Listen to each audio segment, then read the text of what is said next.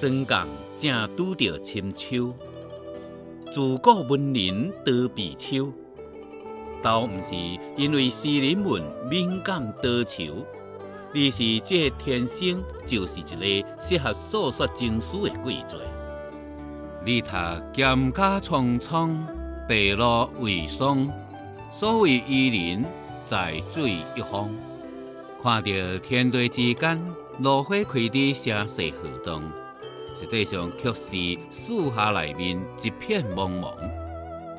有救世之人入伍公判，却只有发行望见而不可及。寒露之后，毋免过偌久，便是霜降。悲伤的形状，也互迎接你愈来愈具体。日头乍眠西风丢碧秋，独上高楼望尽天涯路。有架菜站兼笑诉，山中水阔知何处？看到一个人无法通形容的寂寞萧瑟。日头地主讲是北土，无渺渺是秋雨。袅袅是秋风，洞庭波斯木叶下。看着绵长不绝的秋风内面，落叶纷纷。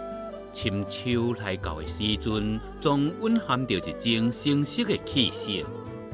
有花草树木是各色热闹，有人则是心思沉静。